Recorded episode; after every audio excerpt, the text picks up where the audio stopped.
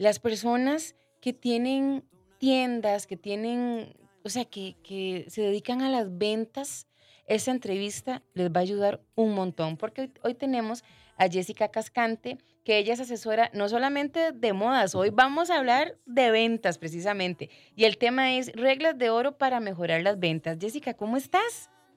Ay, ay, aquí, aquí, aquí, aquí. Ay, ahora, ahora sí. sí. Ahora sí me Sí, ahora escuchas. sí. Pues muy bien, muy contenta de estar de nuevo por acá y pues ansiosa de poder tocar este tema tan interesante. Perfecto. Arranquemos, arranquemos hablando un poquito de qué pasa cuando el personal no se capacita, porque ahora, como decía Sofía, venimos, estamos ya a las puertas de una temporada súper alta. ¿Qué pasa cuando el personal no está bien capacitado? Bueno, es que esto es más común de lo que ustedes piensan. Hay áreas en las que se capacitan como un, un- se les da un, una- un training especial desde el inicio, pero en tiendas de moda específicamente, esto no pasa. Y no sé si a ustedes les ha pasado que llegan a un lugar, preguntan por algo y la persona que te atiende no tiene ni idea de qué Uy, estás hablando. Siempre, siempre pasa. Qué estrés. En todo lado. A y cada eso no rato. le mata el interés. A mí me pasa. Sí, sabes, Claro. principalmente porque uno anda buscando cosas, algo que se adecue a uno, pero de pronto yo no sé exactamente cómo se llama eh, el estilo, el corte de lo que estoy buscando tal cual. Entonces, si yo llego a una tienda y encuentro a alguien que sí me sepa asesorar, o sea, si sepa el nombre del tipo de pantalón, la diferencia entre slim fit, eh, entre, no sé, Skinny. skinny, de pronto me, me llevo más producto del que tenía pensado o, o salgo satisfecho con mi compra. Claro, y es que ese valor que te está dando la persona, como decís vos, te da el chance de poder entender que, mira, tal vez mejor me llevo el pantalón y la camisa ahora que ya sé que esto me queda bien. O no sabía que esto se llama así, ¿verdad? Son pequeños detalles que le pueden empezar a dar valor al cliente y que yo como cliente cuando salgo digo, mira, me sentí muy bien ahí, voy a regresar la próxima vez, ¿verdad? Y, y Jessie, digamos, si hablamos de una tienda física, la vitrina es importante. La vitrina es fabulosa. la vitrina es importantísima. Porque ese es el principal punto que yo tengo para llamar la atención de los clientes. Entonces, si yo estoy cerrado como tienda, digamos, ya, ya no estamos en horario de oficina, qué tan buena idea dejar la vitrina iluminada. Porque cuando yo pasé a las 9 de la noche y vi esos vestidos fabulosos, Ay, Claro. sí. al siguiente, hoy, hoy en la noche, nosotras sobre todo, nos llevamos en la idea, en la cabeza, la idea de que quiero regresar porque vi eso, y mañana, al siguiente día, a las 10 de la mañana, si se puede, estamos ahí, ¿verdad? O uno está consultando, ¿verdad? Por ejemplo, a mí me pasa que di, tal vez no puedo ir físicamente. Pasé, hubo el gancho, por eso que decís. Y di, si no puedo ir físicamente, yo busco en redes para pedir información. Empiezo a ver cómo encuentro ese bendito vestido de alguna manera. Exactamente. Es fácil porque verás que yo soy, yo- a ver, yo nunca duro más de 20 minutos en una tienda. Yo soy del que anda caminando y pasé, pasé y vi la vitrina, no sé, vi una chaqueta que me gusta, me gustó, me capturó. Hago el, el- el consejo del asesor financiero, doy 24 horas para ver si la quiero, si de verdad puedo, de verdad. Vuelvo a darme la vuelta, la vuelvo a ver, pero sin entrar. Y ya después cuando estoy decidido nada más entro, compro, pruebo y salgo. Pero no es como que entre a la tienda a ver qué me encuentro así, sino que es a través de la vitrina. Pero ya casi venimos a seguir hablando de estas reglas de oro para mejorar las ventas hoy con Jessica Cascante, asesora de ventas, en nuestra tercera hora de Bésame la Mañana. Si tenés alguna, mm, alguna consulta, algún comentario, puedes enviárnoslo al 8990 004.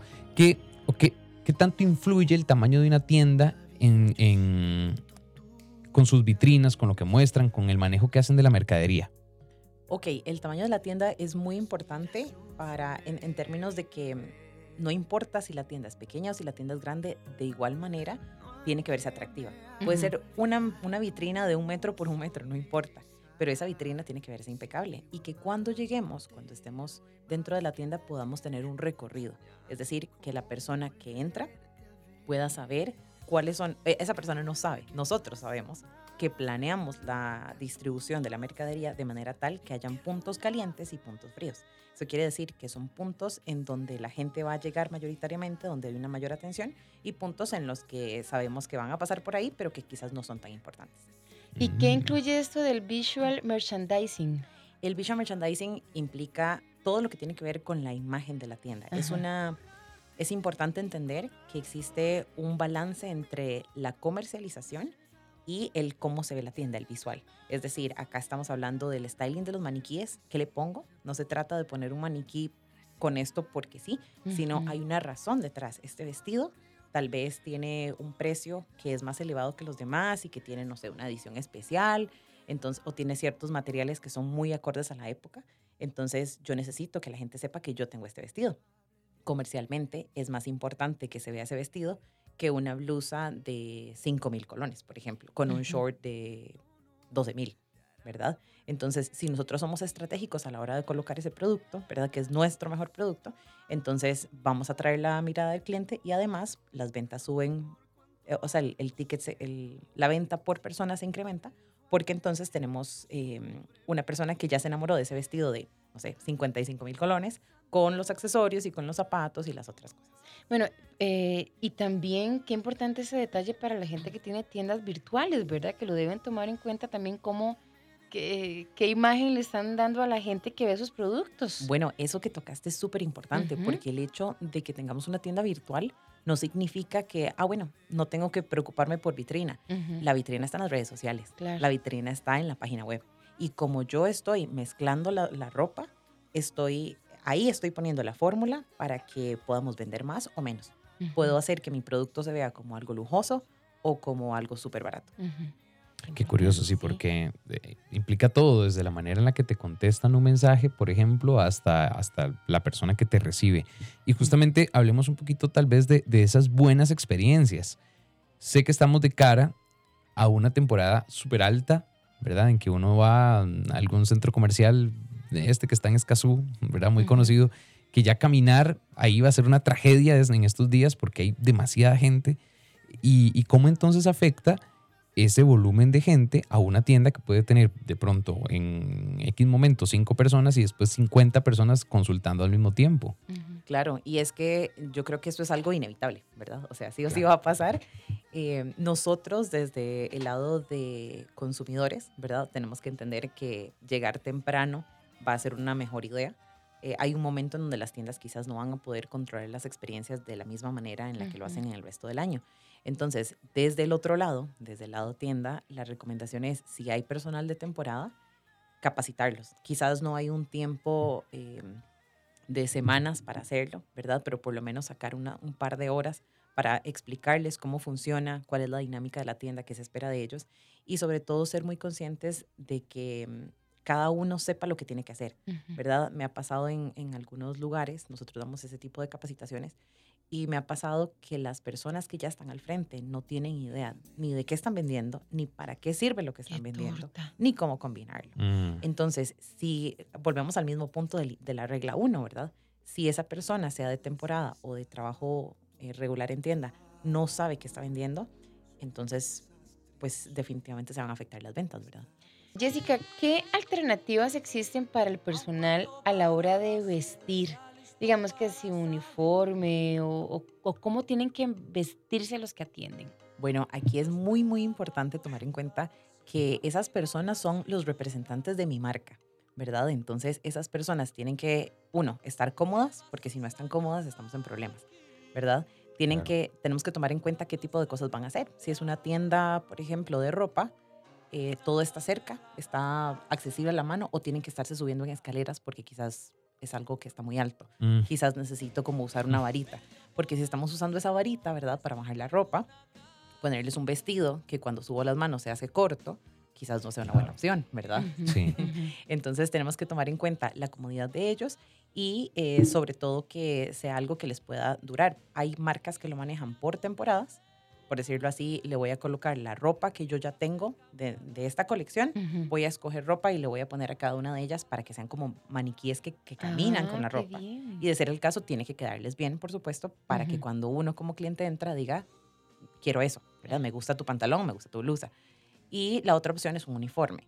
Mi recomendación es siempre huir, en la, en la medida de lo posible, de las camisas tipo polo, porque si lo que estamos buscando es diferenciación, esa es la manera más fácil de unificarse y parecerse a todas las demás tiendas.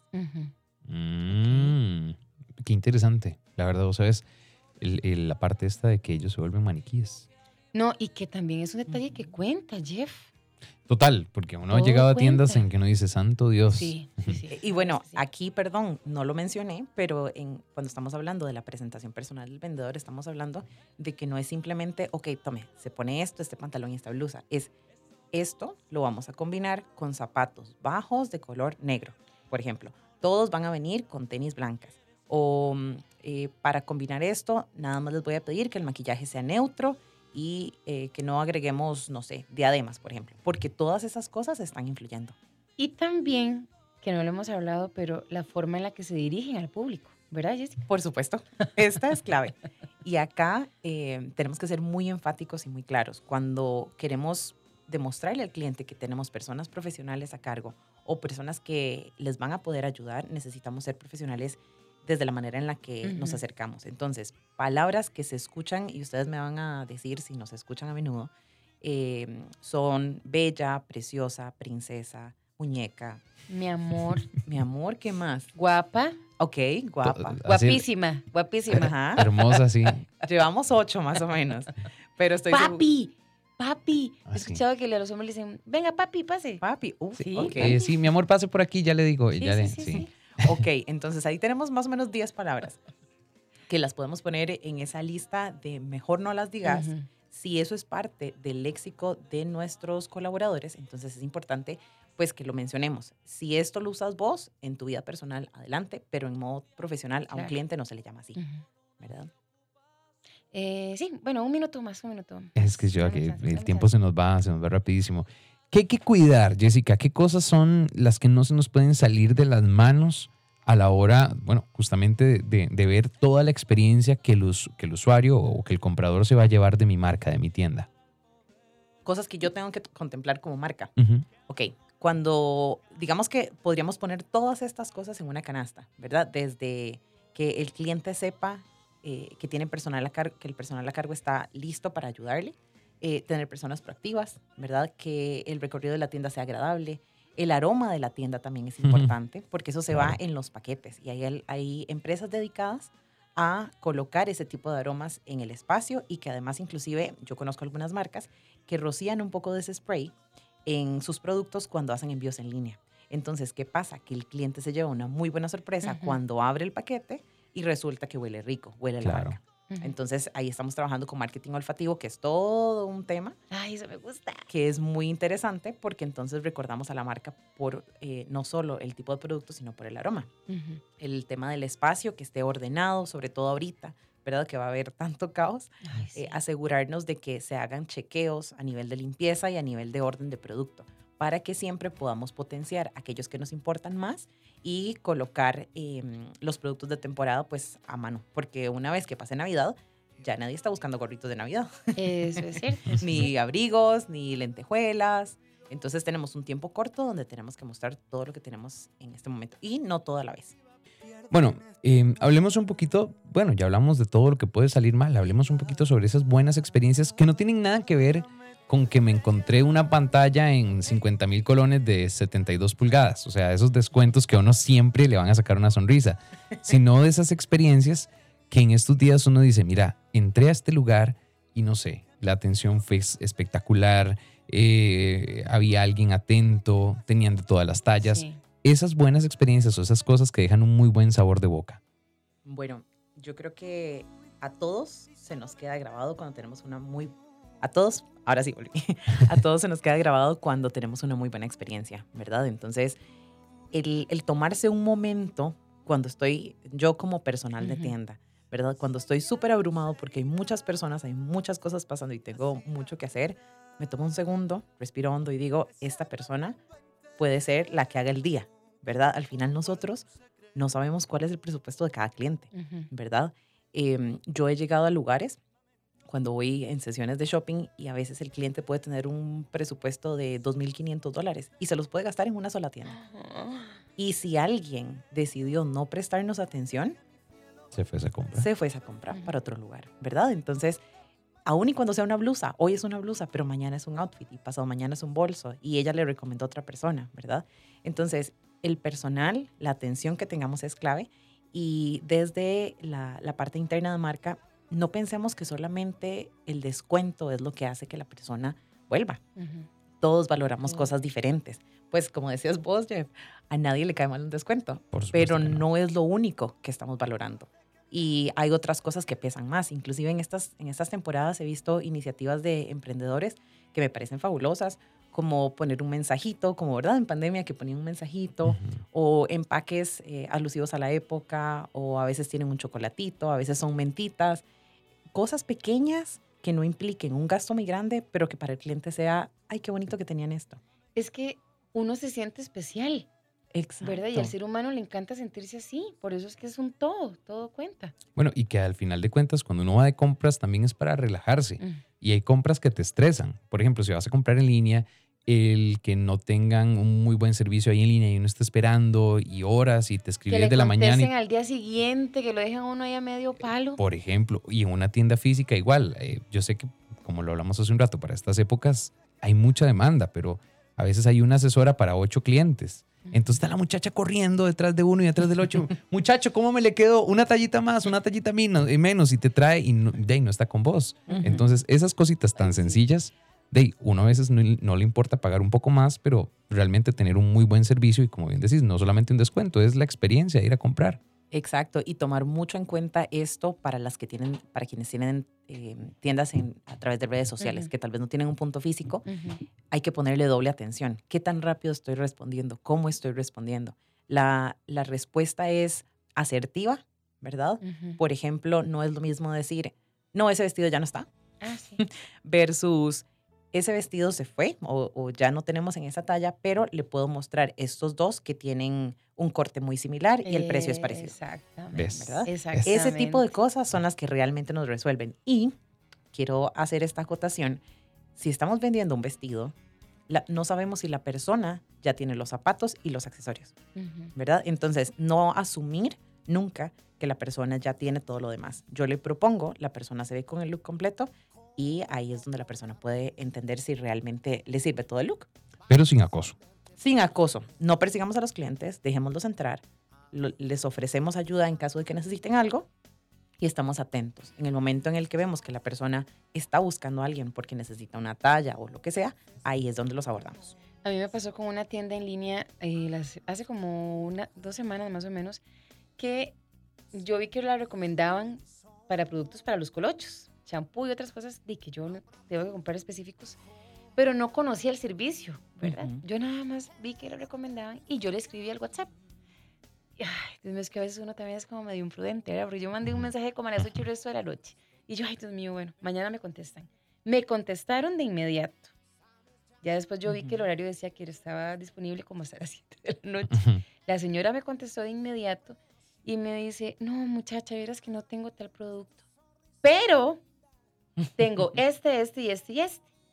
Eh, mándeme una foto para ver sus colochos. Entonces ya le mandé la... O sea, la señora, como si fuéramos amigas Se de toda puso la, la vida. 10. Muy Al día siguiente, a las 10 de la mañana, yo tenía el champú y un montón de chunches más que le compré, ¿verdad? Aquí a las 10 de la mañana. Y yo le decía, me lo trajo el esposo. Conmigo ya con una cliente, por el servicio que me dio, por la asesoría que me brindó y porque me respondió pronto. O sea, me- me, ayudó a buscar soluciones y prontas. Yo digo que de uno queda, ese es el gancho para uno. Sí, exacto. Aquí dice Gaby, el servicio al cliente es súper importante, aunque a veces el artículo no es tan barato, pero uno vuelve a ese lugar. Sí, exacto, exacto. Porque por este conjunto de cosas que realmente le aportan valor a, a la compra. Ahí nos mandaba Priscila una fotografía que ve- veíamos ahora con, em, Con Jessica. con Jessica sobre el, el- Ay, Dios mío, es que. Sobre las vitrinas, que estaba saturadísimo. O sea, esa vitrina lo último que le faltó fue ponerle un- una piñita de A Pri, tamales. a Pri le gusta, ¿verdad? Porque Ajá. ella encuentra ahí otros detalles importantes. Pero ven, solo que de eso sería otro tema que tenemos Sí. que seguir desarrollando con Jessica porque no tenemos chance ya. ¿Cómo?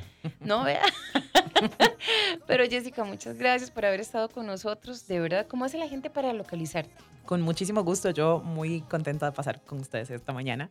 Eh, me pueden localizar al teléfono 8313-4650.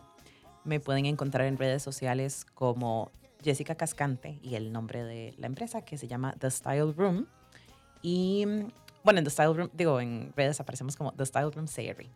Y mm, en la página www.thestyleroomsayre.com. Ahí es donde tenemos también las opciones para capacitaciones para tiendas, para el personal, eh, para hacer el visual merchandising y pues todo lo que puedan estar necesitando en esta época o durante el año. Muchas gracias, Jessica, por haber venido. Un placer enorme, de verdad aprendimos un montón hoy. Muchas gracias por acompañarnos. A ustedes chicos, nos vemos.